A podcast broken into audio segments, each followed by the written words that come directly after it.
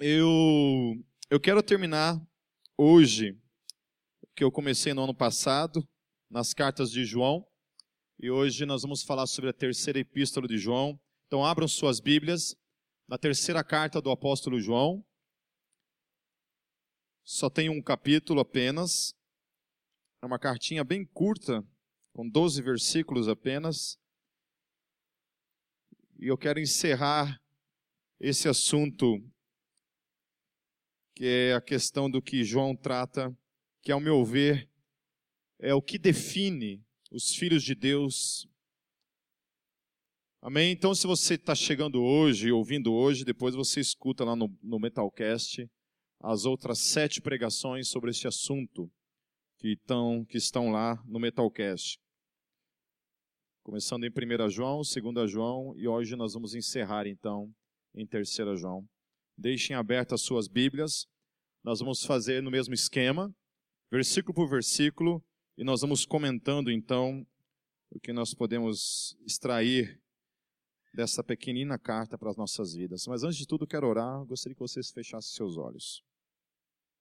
Deus soberano sobre todas as coisas.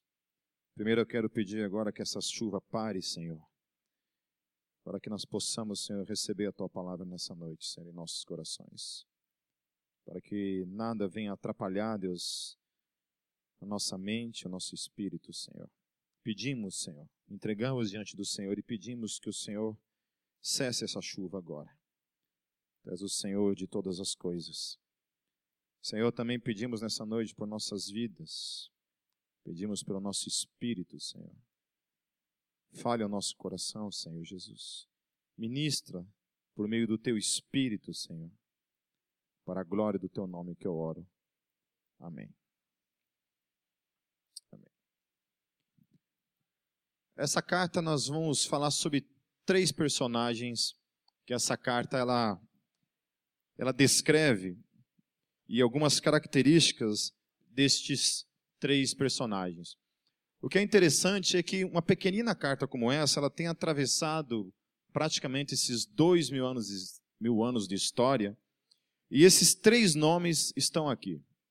E acho legal isso, né? Porque legado, aquilo que Deus faz por meio da sua vida, e aquilo que você responde à voz dele, à presença do Espírito dele na sua vida, pode realmente atravessar séculos, milênios, gerações, influenciar vidas para sempre por meio do teu legado, do teu exemplo, da tua fé, da tua caminhada diária.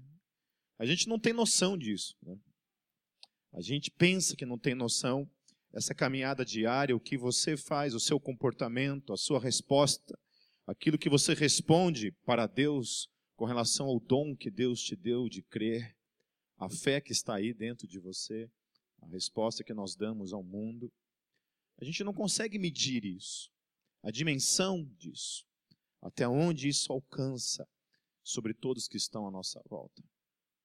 Eu fico pensando, quantos de nós talvez nem sonhamos que somos fruto do ministério de Spurgeon, que foi um dos maiores pregadores da história da fé cristã. Quantas milhares de pessoas que Spurgeon ganhou, que ganharam outros milhares, que ganharam outros milhares, que ganharam outros milhares, até os primeiros missionários chegarem nesse país, formando novos discípulos, que formaram novos discípulos. E hoje nós estamos aqui. Porque um dia alguém continuou pregando o Evangelho. Esse anúncio do Evangelho começou há, há quase dois mil anos atrás, tem atravessado dois milênios e graças ao Espírito Santo de Deus, alguns personagens nessa história toda deixou para gente um legado por meio da sua vida, por meio do seu testemunho. E é sobre esses três personagens que eu quero tratar nessa carta. Dois de forma positiva e um, infelizmente, que deixa na história um legado que não deve ser imitado. Então, o primeiro deles que eu quero falar é sobre um homem chamado Gaio. Vamos lá? A partir do versículo 1. o presbítero ao amado Gaio, a quem amo, na verdade. Primeira característica que nós vemos nesse texto é que Gaio era um homem amado. Um homem amado. Isso muda a nossa vida. Pelo menos mudou a minha. Quando eu soube que Deus me amava, que Cristo me amava, o que Ele tinha feito por mim, isso mudou a minha vida. Então, pessoas que têm a consciência de que são amadas, têm suas vidas transformadas. Eu estava conversando com o Paulinho ontem, e a diferença entre as doutrinas da graça e igrejas que pregam somente o legalismo está nisso. Pessoas que pregam somente o legalismo, uma vida baseada em regras, em leis, não têm, não sabem, não conhecem o que, o que é serem livres e o que é serem amados. São pessoas que vivem debaixo de um Deus tirano, de um Deus que está pronto a lascar fogo em você. Qualquer momento em que você pisar na bola, você sair da linha, esse Deus está disposto a descer fogo do céu, acabar com a sua vida. E do outro lado, as igrejas que têm sua teologia fundamentada nas doutrinas da graça, verdadeiramente conseguem viver uma vida como cidadãos livres sobre a face da terra. Porque entendem que nada pode separar você e eu do amor de Deus. Aleluia. Aleluia.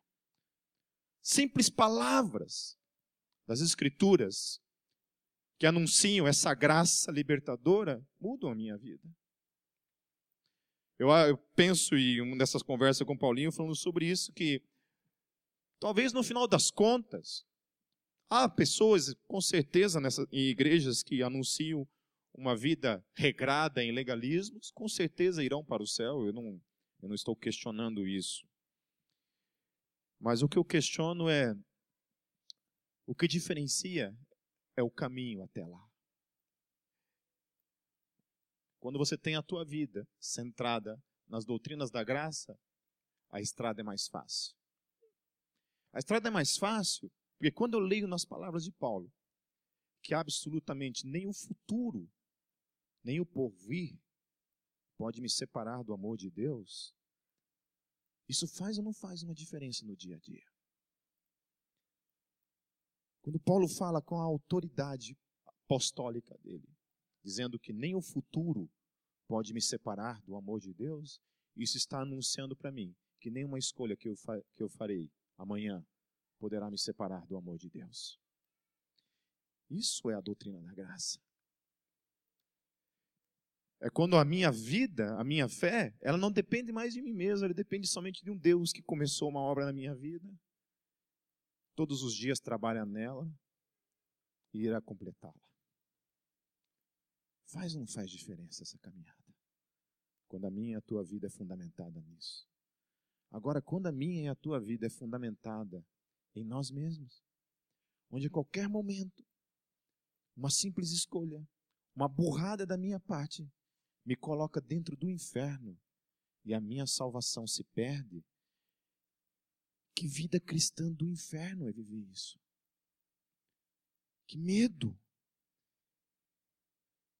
Deus que me amou na condição em que eu estava, me coloca numa condição em que agora, a qualquer momento, eu posso perder isso que eu recebi. E as doutrinas da graça, não. Colocam toda a minha e a tua caminhada nas mãos de um Deus que é soberano sobre todas as coisas que por mais que eu queira me afastar da vontade dele, ele dará um jeito de mover todas as coisas para me trazer para o centro do coração dele. E aleluia por isso. Aleluia por isso. Nada. Não há nada que pode acontecer comigo e você que pode nos separar do amor desse Deus que nos ama acima de tudo. Amém. Então a primeira coisa aqui para mim essa palavra amado, saber que você é amado. Isso mudou a minha vida. E mudou a vida de muita gente. Mudou a vida de vocês. É a certeza, a convicção de que eu sou amado por esse Deus, que é o que me levanta, que é o que me leva sempre em frente. E aleluia. Então Gaio era esse cara amado. A outra coisa, no versículo 2, João ele fala assim: Amado, oro para que você tenha boa saúde e tudo lhe corra bem, assim como vai bem a sua alma. Gaio, ele também era um homem alvo de orações de bênçãos. Ele era um homem que transbordava Deus na vida dele, e por transbordar Deus na vida dele, ele era alguém necessário no reino, e alguém que as pessoas oravam por ele, porque ele era uma bênção.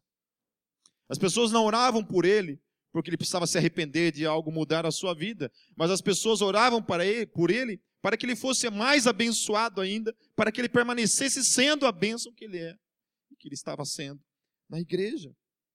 Ele era esse homem alvo das orações. Então, às vezes, eu recebo e-mails ou pessoas assim que não tem nada a ver com minha vida diária, mães de pessoas que moram em outros estados, falam, me, me, me dá um recadinho, a Pipe, ora pela tua vida todos os dias. Pois eu nem sei teu nome direito, eu nem te conheço, mas eu tenho orado por você todos os dias. Todos os dias. A outra coisa na vida de Gaio é que ele era um homem que demonstrava que a sua alma ia bem. A alma dele, pelo fato de ser um homem amado, por ser um homem que era alvo de orações de outros, era um homem que tinha sua alma resolvida. Isso tem muito a ver com a minha vida e com a tua vida diária. Porque quando as coisas estão bem aqui dentro, quando a alma está legal, as coisas vão legal. Agora, quando a alma não está legal, as coisas não estão bem aqui, parece que cada dia ser vivido é um desafio. Eu estava conversando com uma pessoa essa semana e ela pediu para mim assim: Pipe, eu gostaria que você orasse por mim, porque a única coisa que eu quero na minha vida é viver uma vida normal porque uma pessoa que está passando um momento muito crítico de síndrome de pânico, tendo ataques, vários ataques durante o dia, e eu sei muito bem o que é isso. E falando isso, eu só queria ser uma pessoa normal, como qualquer outra pessoa, que acordasse de manhã, fosse trabalhar, voltasse, tivesse um tempo com o marido, dormisse no outro dia, que a minha vida fosse normal. Só isso. Eu queria apenas uma, uma vida normal. Porque eu sei o que é isso. É horrível você viver uma vida quando as coisas na alma não estão legal. Quando algumas coisas aqui dentro não estão funcionando. E isso não tem nada a ver com pecado. Às vezes a gente fica doente mesmo. Nós não queremos. Acho que não tem ninguém nesse mundo que acorda um dia e fala assim: quer saber uma coisa? Quero ter depressão. Eu quero me lascar. Eu quero ferrar com a minha vida. Quero ter síndrome de pânico. Quero ser bipolar. Tem que ser muito pessimista para com a vida, ter muito ódio a si mesmo para desejar para si mesmo uma coisa como essa. Né? Então a pessoa ora. E eu fiquei muito assim, é, comovido com, a, com as palavras dessa pessoa, porque eu sei muito bem o que é isso. Eu falei, nossa, como como eu gostaria de ter isso na minha própria vida todos os dias, de poder falar: Deus, me dá uma vida normal. Mas quando você vive as implicações do reino, no mundo ferido como nós vivemos, com pessoas feridas para todos os lados, como nós temos, nós podemos deixar de lado essas ilusões e essas utopias.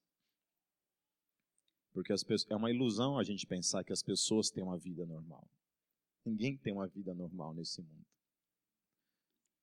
As únicas pessoas nesse mundo que têm uma vida normal, se tiver, é o Espírito Santo passeando aí todo dia. Os demais seres que compõem a história da raça humana, ninguém vive uma vida normal. Todos têm seus problemas, suas lutas, todos têm suas crises existenciais, Agora eu estou com um menininho com 11 anos de idade, entrando na adolescência, começando a ter suas lutas filosóficas. Eu tenho que tenho conversado com ele bastante sobre isso, que eu sei o que é isso. Passei essa fase das minhas lutas filosóficas, quando eu comecei a tentar compreender a existência, Deus, salvação, como lidar com isso. Ele com 11 anos lidando com essas coisas, e a gente tem que conversar, tem que lidar com isso. E ao mesmo tempo eu sou, eu sou um cara com 43 anos de idade, que já não tenho crises filosóficas, não tenho mais crises na minha fé, não tenho nenhum problema teológico não resolvido na minha vida. Estou muito bem resolvido. Todas as respostas que eu precisava para minha vida, eu tive da parte de Deus. Tem sido uma bênção vivenciar isso. Aí nós temos outras crises, né? Cada um tem uma crise. Às vezes a crise pode ser o lugar que eu moro, a crise pode ser o meu casamento, a crise pode ser com o meu corpo, com a minha cara não muito bonita, pode ser com a balança, pode ser com a falta de peso. O ser humano nunca está contente, né? Quando é gordinho, quer matar magro. Quando está magrinho, quer engordar. Se tem cabelo liso, quer ter o cabelo enrolado. Se tem cabelo enrolado, quer ter o cabelo liso. Se é morena, quer ficar loira. Se é loira, quer ficar morena. Até o Michael Jackson ficou branquinho, né? As pessoas sempre estão em crise consigo mesmo. A partir do versículo 3, João ele fala assim: Muito me alegrei ao receber a visita de alguns irmãos que falaram a respeito da sua fidelidade, de como você continua andando na verdade. Gaio, ele era um homem cuja fidelidade era reconhecida pelos demais. Isso é tremendo. É um homem que não somente é amado, não somente é alvo de bênçãos, de orações. É um homem que não somente tinha sua alma bem resolvida, mas Gaio também era um homem cuja fidelidade era reconhecida pelos demais. Sabe, meus queridos, uma coisa que eu quero, quando deixar meu último suspiro nesse mundo, é saber que eu fui fiel ao meu Deus até o fim dos meus dias. Porque eu recebi da parte de Deus a graça de até o meu último suspiro viver uma vida de fidelidade ao Deus em quem eu creio. Porque eu já estou com praticamente 25 anos de caminhada na fé e eu já perdi as contas de pessoas que foram ficando pelo caminho. Pessoas que não conseguiram permanecer até o fim, que não conseguiram permanecer fiéis até o fim. Brennan Manning, num livro chamado Evangelho Maltrapilho, não lembro se é o Evangelho Maltrapilho ou é a assinatura de Jesus. Ele fala a respeito disso. Dessa caminhada na fé e nesse caminho que leva à eternidade, as pessoas que vão ficando pelo caminho, levadas por N motivos para largar a fé. Eu acho que a gente tem mais motivos para largar do que para ficar, muitas vezes, se você olhar do, do ponto de vista simplesmente existencial. Eu não vejo Deus. Estava num debate com o Mateu, lá de São José dos Pinhais, e ele estava falando a respeito dessa questão de, de Deus, né? E ele abandonou o evangelho porque Deus não apareceu para ele. Falei, mas de que igreja que você fazia? Que igreja que é essa que você fazia parte, afinal de contas? Onde você leu na Bíblia algum momento na Bíblia que Deus é só você falar, e aí, chega mais aí, vamos tomar um café aqui em casa.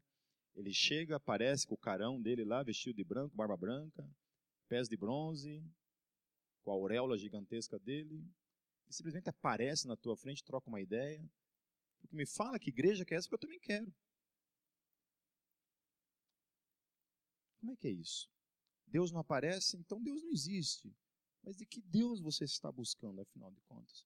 Porque isso determina muito a caminhada. Eu creio que é por ter aí esse tipo de evangelho que nós temos hoje anunciados em alguns lugares aí, que muita gente acaba ficando pelo caminho. Eu acho que a, a teologia também determina essa caminhada por causa disso. A gente deixa de permanecer no caminho porque a teologia está errada. E quando a teologia está errada, o caminho vai ser errado. Se eu tenho uma teologia de um Deus que aparece, que a gente fala, canta uma música, né? Quero ver a tua glória. Eu quero te ver. Quero ver a tua face. Meu querido, quando a gente fala esse tipo de coisa, a gente sempre tem que pensar nesse aspecto. Pelo menos eu, quando eu falo, Deus, eu quero ver a tua face, Eu estou falando no aspecto de parousia. Eu estou falando no aspecto desses céus se abrirem e eu ver o cordeiro voltando. Só. Porque para mim, e teologicamente falando, toda vez que eu falo, quero ver a tua face, eu estou dizendo, Deus, me mata. É. Porque a única forma de você ver a face de Deus, pessoalmente, sem que esses céus se abram e Jesus apareça, é morrendo. Daí no outro dia está no jornal lá, né? Retiro espiritual de uma igreja, morre todo mundo. Só fica o playback rodando lá, né? Quero ver a tua face, quero ver a tua face. Daí todo mundo desce o porrete na igreja. Mas, gente, o pessoal tá certo. Deus tem que matar mesmo, atendeu a oração dos caras. Foi só isso que aconteceu. Pediram para ver a face de Deus. Aí é o que eu falei para ele assim, meu querido, você só é ateu porque Deus não respondeu justamente a tua oração. Porque se Deus tivesse respondido a tua oração, você estaria mortinho na silva hoje. Então, todo desejo humano na face da terra de ver Deus face a face vai resultar ou em frustração ou em morte ou em frustração, ou em morte. Então, cuidado com aquilo que você deseja. Cuidado. Então, esse caminho, ele é determinado pela nossa teologia. O fundamento da nossa fé vai determinar esse caminho que nós estamos indo. Aonde que ele vai nos levar. Então, algumas teologias, obviamente, vão atrapalhar. Vão atrapalhar. Se eu tenho uma teologia que a minha casa, por exemplo, não pode ser construída quadrada, a minha casa tem que ser construída redonda, porque Satanás habita nos cantos.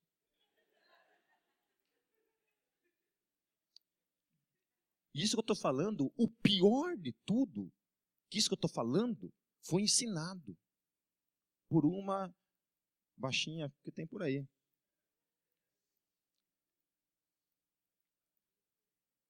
Está sendo ensinado. Os demônios habitam nos cantos. Então, para você evitar que demônio venha morar dentro da tua casa, o que você faz? Faz uma casa redonda. Understand?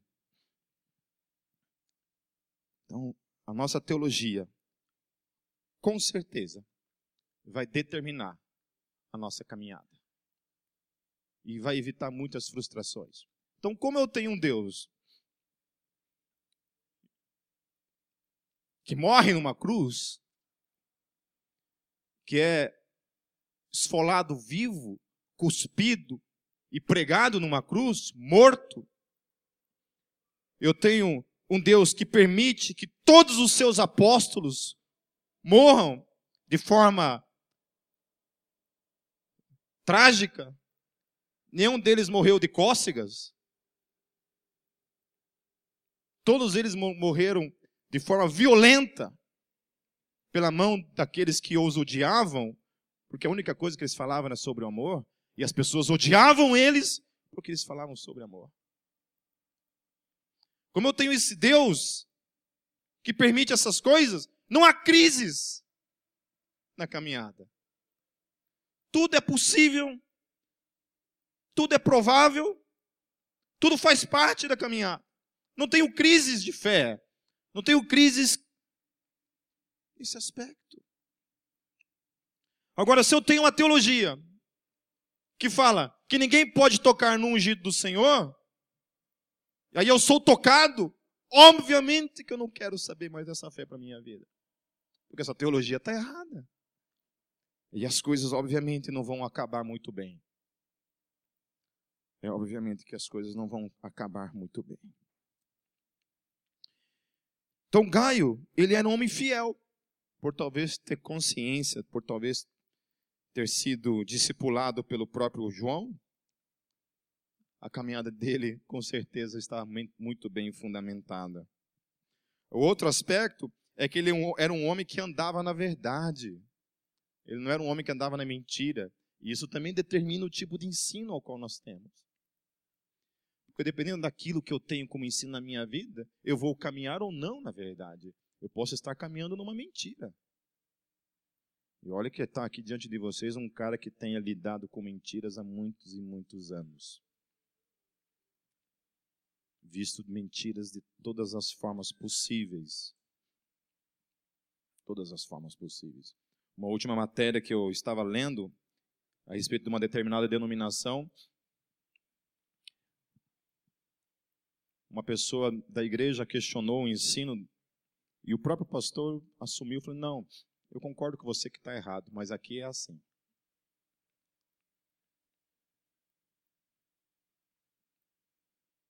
A gente sabe que é errado, mas não dá nada. Aqui é assim. Está na Bíblia? Não está. Mas a gente faz tá. A gente inventa. Como o povo é tudo burro, como o crente engole tudo que se diz, para nós é fácil. É só falar. A gente não verifica nas escrituras, está tudo certo. Está tudo certo. Eu vi um vídeo essa semana de umas pessoas dançando num retiro espiritual diante de uma arca da aliança, assim. Olha, Mosh Pit era pouco perto daquele negócio lá. O povo dançando em volta da, da arca da aliança ali. E, e aí a pessoa que publicou apenas questionou aquilo, né? E aí embaixo começaram os comentários, né? Boca do diabo. Ozzy. É. Por, por que isso? Porque não pode questionar. Qualquer coisa que a igreja brasileira faz, se for feito em nome de Deus, está válido. Está assinado embaixo. Não pode ser questionado. Porque se é feito em nome de Deus, está liberado. Está liberado. Eu não estou falando de música, não estou falando de, de cultura, eu estou falando de coisas que acontecem que, se são em outros contextos, a gente desce o porrete. Mas como é feito dentro de uma igreja evangélica, a gente aceita. Não importa se as pessoas estão se prostrando diante da arca da aliança. Deus destrói o troço coloca o troço de um jeito que ninguém mais acha o negócio, a gente reconstrói réplicas do troço para se prostrar diante do troço.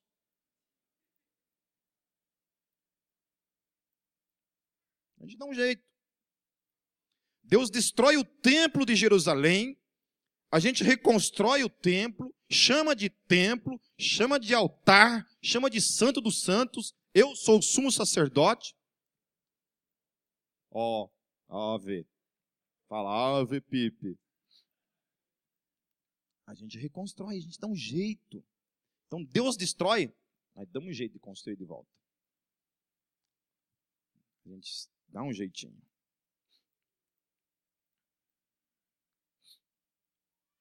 No versículo 4, João ele fala assim: Não tem alegria maior do que ouvir que meus filhos estão andando na verdade ele era um homem que alegrava seu pai na fé, pela sua conduta.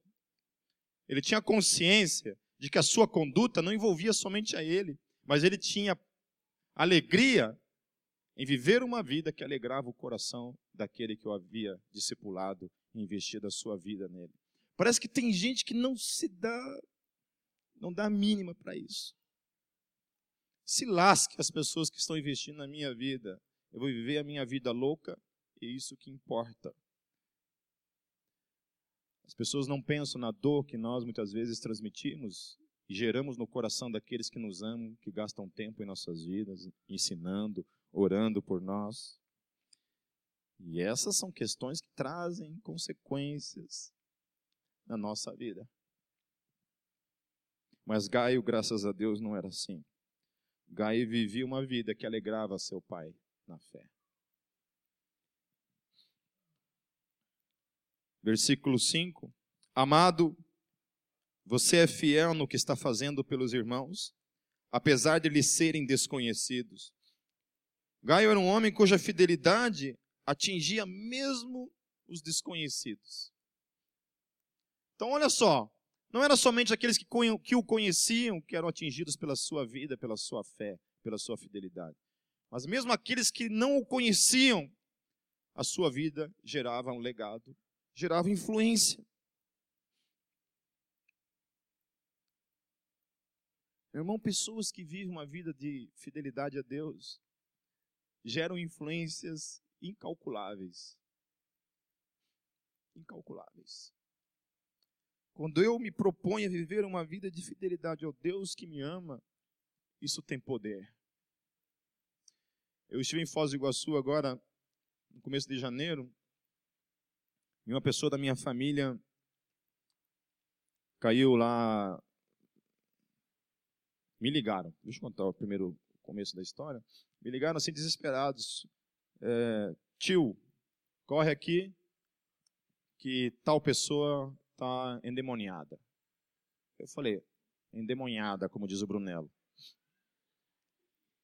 Lavageiro. Tinha um demônio lavageiro na pessoa. E. Eu pensei, bom, moleza. Já fiz. Já fiz o curso da Neuza Itioca. Ó, moleza. Demônio é a parte mais fácil. Vamos lá. Aí chegamos lá, tinha um, já tinha uns três em cima da pessoa, segurando a pessoa no chão e expulsando. Sai em nome de Jesus. Aí eu, como eu sou corajoso, fiquei só observando, me identifiquei, e nada do troço sair, né? Aí daqui a pouco deu uma melhoradinha, a gente liberou ele um pouquinho, começou a quebrar tudo de novo, de novo tiveram que derrubar a pessoa. Aí montaram em cima de novo e dá-lhe, sai, sai em nome de Jesus. Aí como, graças a Deus, eu reprovei no curso da Neuza Etioca, falei, cara, aí não tem demônio porcaria nenhuma. Aí cheguei no ouvidinho, com a minha voz de trovão. Eu falei, parou a palhaçada. Eu sei que você não está endemoniado. Levanta daí. Agora. Você respeita as pessoas e os homens que estão aqui. Por favor, para essa palhaçada agora. Levanta aí. É engraçado, que eu não precisei nem falar em nome de Jesus, o demônio saiu na hora.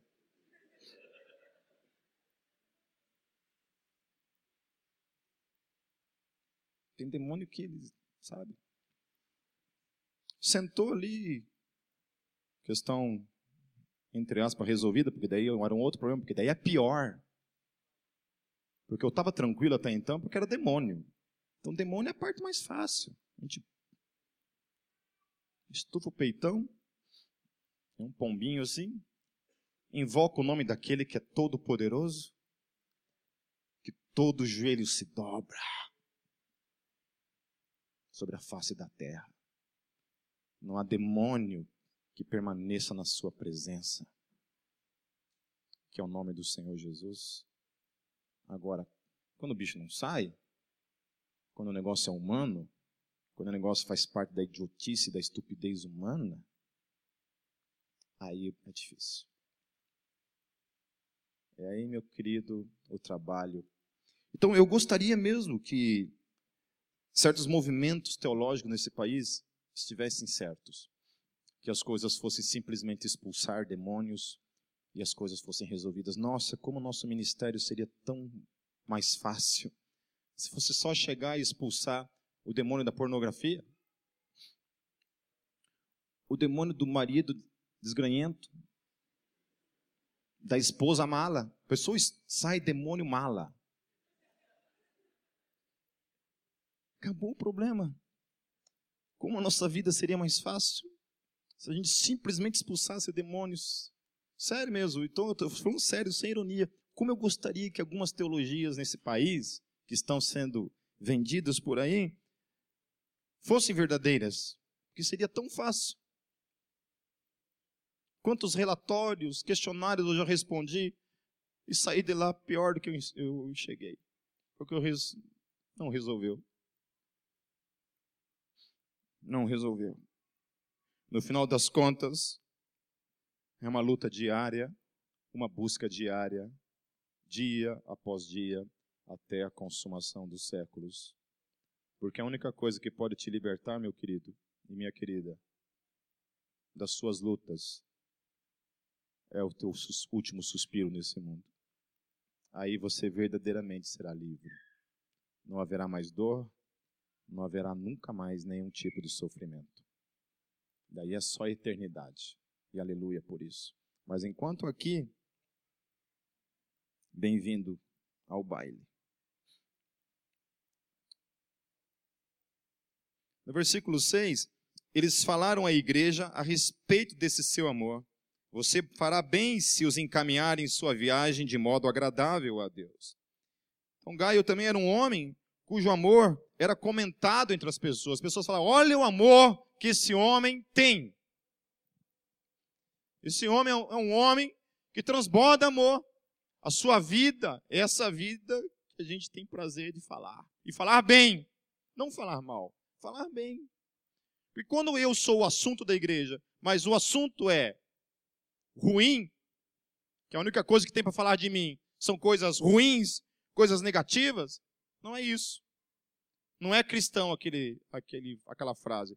Fale mal, mas fale bem, mas fale de mim. Aleluia, glória a Deus. Né?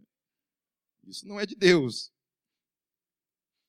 No versículo 7, pois foi por causa do nome que eles saíram sem receber ajuda alguma dos gentios. Então ele era um homem que enxergava o mundo e a vida com a visão do reino. Ele não estava mais somente preocupado com o seu mundinho, com a sua vidinha. Ele olhava os outros, olhava a necessidade dos outros, ele sempre estava aberto para ajudar, para servir aqueles que estavam à sua volta. No versículo 8, é, pois, nosso dever receber com hospitalidade a irmãos como esses, para que nos tornemos cooperadores em favor da verdade. Então, portanto, ele era um homem hospitaleiro, era um homem que estava disposto sempre a abrir a porta da sua casa, da sua vida, das suas finanças, dos seus recursos para ajudar as pessoas que precisavam. Eu tive uma conversa essa semana com uma outra pessoa. Então, para quem pensa que eu fico só no Facebook, não. Eu converso de vez em quando com algumas pessoas. E falando de um, de um pastor que tem um carro num valor acima de 100 mil reais, e um pastor da sua denominação passando por necessidades básicas de vida, ao ponto de não ter nenhum fogão em casa, mal ter para sobreviver. E essa pessoa dá como resposta para ele falando o seguinte: Olha, a gente só não ajudou você. Eu ri tanto quando falou isso. A gente só não ajudou você porque Deus falou para nós que Deus estava tratando a sua vida. Aleluias, recebe, meu irmão. Deus jamais pode contradizer as suas palavras, as suas escrituras. Tiago fala: se alguém for procurar você necessitado e você despedi-lo dizendo Deus te abençoe, sem ajudar ele, você está negando a sua fé. Obviamente que se você não tem recursos, não tem formas de ajudar essa pessoa, é, uma, é outra coisa. Agora, se eu tenho recursos, eu não ajudo, eu estou negando a minha fé. Então eu falo sem sombra de dúvidas que o Deus em quem eu creio não pode contradizer a palavra dele, portanto não foi Deus quem falou. Deus jamais vai dizer para mim, eu tendo recursos, Bibi, fala para aquele cara que está passando fome ali, que eu estou deixando ele passar fome, que é para tratar o coraçãozinho dele. E você não pode questionar. Porque se você questionar, você está em rebeldia. Você tem que engolir tudo isso, você tem que aceitar tudo isso. Você tem que aceitar tudo isso. Não importa se contradiz as Escrituras. Tudo que é falado em nome de Deus, você tem que engolir e acabou. A partir do momento que me posicionei diante de vocês e eu falar qualquer coisa dessa seguinte forma: Deus falou comigo, meu querido, isso é muito sério. É por isso que vocês nunca vão me ver falar isso. Deus falou comigo. Porque eu creio que Deus não fala? Não. Porque eu temo a Deus. Isso é muito perigoso. As pessoas têm usado muito essa palavra, essa frase, Deus falou comigo, como uma ferramenta de manipulação das mentes, como uma forma de fazer as pessoas fazerem aquilo que eu quero que elas façam. Elas façam. Eu, como eu quero que vocês me obedeçam e façam aquilo que eu quero que vocês façam, simplesmente eu uso de palavras como Deus falou comigo. E aí, quem que é o louco que vai discutir com Deus? Primeiro, porque quem é o louco vai discutir comigo. Né? quem é o segundo louco que vai discutir com o próprio Deus? Discordar de Deus. Então, cuidado, meus queridos. Eu não estou dizendo que Deus não fala, mas não tenha medo de provar todos os espíritos, se vem ou não vem da parte de Deus. Não tenham medo de provar a boca do profeta para ver se o profeta fala da parte de Deus ou não. Deus não se contradiz. Deus não se contradiz. Eu quero falar sobre um segundo personagem, também na carta de João, sobre um homem chamado Diótrefes. Nome bonito, né? Esse ganhou do meu. Diótrefes. Diótrefes, vem com o papai. Vem aqui, Diótrefes. Imagina esse infeliz na escola. Né? Imagina essa criatura. É, Dió, os mais íntimos. Dió, vem cá, Dió. Ou Trefes. Ou Trefes. Versículo 9. Escrevi à igreja, mas Diótrefes, que gosta muito de ser o mais importante entre eles, não nos recebe. Algumas outras versões falam aquele que gosta de exercer a primazia. É, é o cara que gosta de estar em evidência. Eu gosto de muito um canal chamado History Channel e estava passando aquele Pesca Perigosa. Quem já assistiu Pesca Perigosa? Os caras vão pescar caranguejo lá no, no Polo Norte lá. Tem cara que também quer se lascar, né, cara? A vida é difícil, mas o cara lasca a vida dele. Ou ele fala assim: não, eu vou lascar comigo. Eu vou ferrar com a minha vida. Eu vou ser pescador no Polo Norte. Né? Os caras vão lá, o Polo Norte. E aí o capitão lá resolveu dar uma chance para um, um dos caras lá. Daí eu achei muito engraçado, até, me desculpe, mas até tive que elogiá-lo com palavras abençoadoras camarada lá no, no volante, ele falou assim: Não, eu. Eu quero o topo. Eu não nasci para ser qualquer um. Eu nasci para estar no topo. Eu quero crescer. Eu quero ser o cara. Então Diótrefes era esse cara. Diótrefes era esse cara que gostava da primazia. Ele queria ser o primeiro. Ele não se contentava em ser menor que os outros, por exemplo, conforme as Escrituras nos orientam. Ele queria ser maior do que os outros. Ele não queria ser igual aos outros, muito menos menor. Não, eu quero estar por cima da carne seca. Plebe, não. Pobre, eu odeio pobre. Quero estar aqui, na nata. Na nata. Diótrefes, ele era esse cara. Ele também era um homem que via os outros como concorrentes ao invés de cooperador. E esse cara era crente. Lembra que eu falei que a tua teologia vai determinar o teu caminho? Se eu faço parte de uma igreja que o incentivo é seja cabeça, cresça, você precisa ser, sair entre os primeiros. Você nasceu para o palco. Você nasceu para brilhar. Você tem que estar acima dos outros. É você, você, você, você, você. Não existe os outros na teologia. Só existe eu. Aí, meu querido, o caminho vai ser esse. Os outros são concorrentes.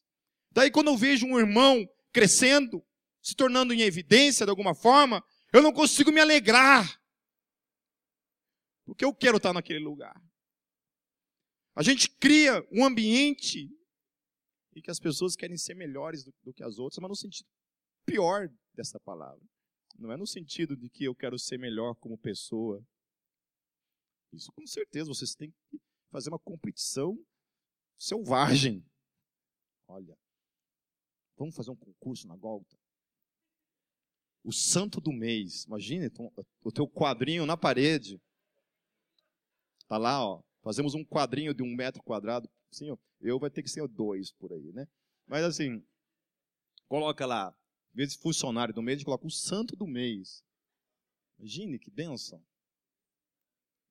Ó, a Giovana não tem fé, falou que não vai ser difícil aqui. Ó. Acho que ela está sabendo de coisa que eu não estou sabendo de vocês, pecadores. Então é isso. Se tem que haver um tipo de competição, segundo as Escrituras, segundo o Senhor Jesus, é de buscar sempre ser o menor.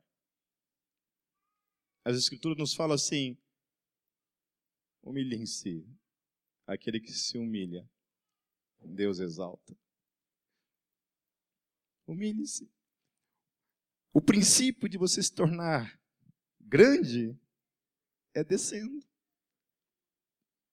Quanto mais baixo você for, quanto mais baixo você se colocar dos outros, mais o Senhor te exaltará. Quanto mais cauda você quiser ser, mais cabeça você será. É assim que o reino de Deus funciona. O que desce, Deus exalta. O que exalta, meu querido, o que exalta, o tombo é feio todos os homens que procurarem suas caminhadas com Deus estar aqui em cima, Deus derrubou de maneira violenta. E eu não quero levar jamais esse pé no peito de Deus. Não quero levar. Por isso fique baixinho, porque daí quando cai já está no chão. O bom de você estar tá embaixo, porque não dói. Cair não tem para onde cair. Eu não tenho problema em que os outros estejam acima de mim. Eu não tenho problema. Cair para baixo para onde? Não tem mais. O chão já está aqui, eu já estou no chão. Agora, quando a gente está lá em cima, que o tombo vem. Né? Quem já leu aquele livro do Filipiança, assim, Maravilhosa Graça, Filipiança ele fala bastante situações a respeito disso. Né? Pessoas que não viviam na graça e viviam essa vida de legalidade, que traz orgulho, porque você é santo, porque você obedece regras. Amém, porque a gente vive uma vida de santificação, não é isso que eu estou falando. Mas isso não tem que trazer para mim algum tipo de orgulho pessoal de me achar melhor do que os outros. Porque toda a minha vida de santificação é uma resposta de amor ao Deus em quem eu creio. Aleluia. Aleluia. É porque nós o amamos que nós somos inclinados a viver uma vida de pureza, de santidade na presença desse Deus. Versículo 10, estou quase encerrando. Portanto, se eu for, chamarei a atenção dele para o que está fazendo com suas palavras maldosas contra nós.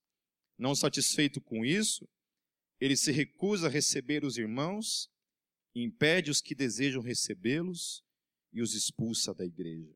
Então, a outra coisa que esse infeliz era, além do nome dele já ser infeliz, a outra coisa que esse infeliz era é que ele era maldizente.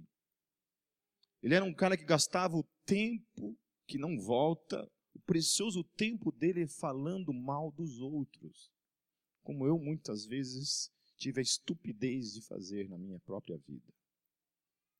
Quantas vezes eu gastei tempo falando de pessoas a mediocridade de falar de pessoas ao invés de gastar tempo orando por elas, ou inverter. Olha, acho que talvez a, a pior, o pior câncer no coração da igreja ainda é, para mim, o ato de maldizer os outros. Isso é um câncer no coração da igreja que parece que nunca, nunca sai. Nunca sai. Então ele era maldizente. Versículo 11: Amado, não imite o que é mal, mas sim o que é bom. Aquele que faz o bem é de Deus, aquele que faz o mal não viu a Deus. Então, Diótrefes, ele era um homem que imitava o mal. Imitava o mal. Eu tive uma conversa com outra pessoa que passou por uma situação bem delicada mesmo. E numa conversa me perguntou, Pipe, o que você acha disso? Porque algumas, uma, pessoa, uma pessoa me sugeriu até de, tipo assim, responder com a mesma moeda, por exemplo, né? Eu falei, vou te dar duas respostas. Uma como homem, carnal, vou te responder. Talvez eu, na mesma situação, baseado na carne, faria isso. Agora eu vou te falar como um cristão, como um homem de Deus e que sabe as coisas certas que devem ser feitas. Deixa quieto. Coloque isso nas mãos do Deus vivo. Deixe que Ele toma conta disso. Quando mataram meu pai, é, meus tios ficaram tudo com sangue nos olhos. Tudo gaúcho. De bombacha, -te. Tudo louco para fazer um churrasco com alguém. E todo mundo falando, vamos matar. Vamos nos vingar. A gente vai encontrar. Eu entrei no meu quarto, dobrei meu joelho e falei, pai, eu não quero isso no meu coração. Eu estou colocando isso diante do Senhor agora, Senhor. Eu estou liberando perdão para essa pessoa. Eu não sei quem é essa pessoa. Mas estou agora diante do Senhor, eu estou declarando ao Senhor que eu perdoo essa pessoa pelo que ela fez. Está em tuas mãos. O Senhor é Deus sobre todas as coisas. O Senhor sabe como lidar com essa situação. Eu estou livre disso. Meus queridos, nenhum único dia, nenhum segundo na minha vida, algum dia eu pensei em me vingar, saber quem é, ir atrás, fazer justiça, alguma coisa desse tipo. Porque a gente não foi chamado para imitar o que é mal. Não fomos chamados para isso. Diótrefes, ele era um homem que, devido à sua maldade, ele demonstrava não conhecer a Deus. Sabe, então, alguns comportamentos que nós temos denunciam o nosso não comprometimento, o nosso não conhecimento, a nossa experiência real e verdadeira com o Deus vivo.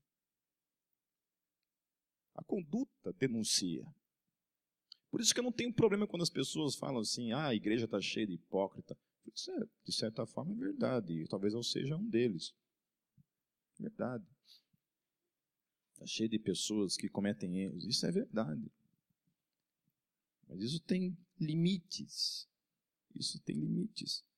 Algumas coisas comportamentais denunciam se eu sou nascido de novo ou não. Em uma outra conversa nessa semana foi a mesma coisa. Conversando com uma pessoa, essa pessoa começou a falar sobre algumas questões comportamentais que ela acha que está válido. E eu falando, minha querida, os filhos da luz, o seu comportamento denuncia o seu coração. Denuncia a realidade do quanto realmente essa pessoa teve ou não teve um encontro genuíno com Deus vivo. Amém? E por último, um homem chamado Demétrio. Versículo 12. Quanto a Demétrio, todos dão bom testemunho dele, inclusive a própria verdade. Nós também damos, e você sabe que o nosso testemunho é verdadeiro. Era um homem reconhecido por todos em seu testemunho, e a verdade testemunhava acerca dele.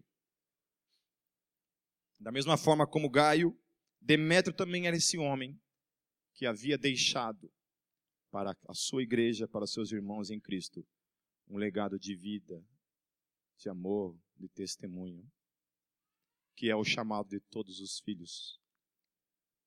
Todos aqueles que foram lavados pelo sangue do Cordeiro foram chamados para viverem essa vida, para a glória do nosso Deus. Amém. Feche seus olhos.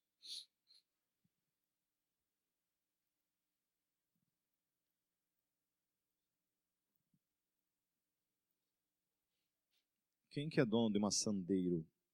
É, parece que deu um problema com o carro lá na frente. Quem tem um sandeiro? Oi? Prata? Ah. É? Uma sandeiro prata. É daqui? Eita.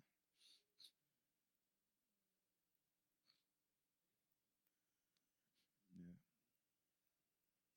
Vamos orar. Senhor Jesus, eu quero quero te agradecer por sua palavra nessa noite. Pelas coisas que nós podemos aprender, Senhor, e que nos ilumina e que nos, nos mostra o caminho, Senhor, sabe, que deve ser seguido. Nos ajude, Senhor, a a caminhar conforme a tua vontade, Senhor. Uma vida de santificação, uma vida como, como Gaio, uma vida como Demétrio, Senhor. E longe de nós, Senhor, viver uma vida como Diótrefes viveu, Senhor. Nos aproxime do teu coração. Espírito Santo de Deus, Tu és aquele que tem caminhado conosco, tem estado em nossos corações todos os dias, nos ajudando a ir em frente, Senhor. Sempre em frente. Nos ajude, Senhor. Nos ajude até o fim. Em nome de Jesus. Amém, meus queridos. Deus os abençoe. Tenha uma semana abençoada em Cristo. Dá um abraço no seu irmão que está ao seu lado.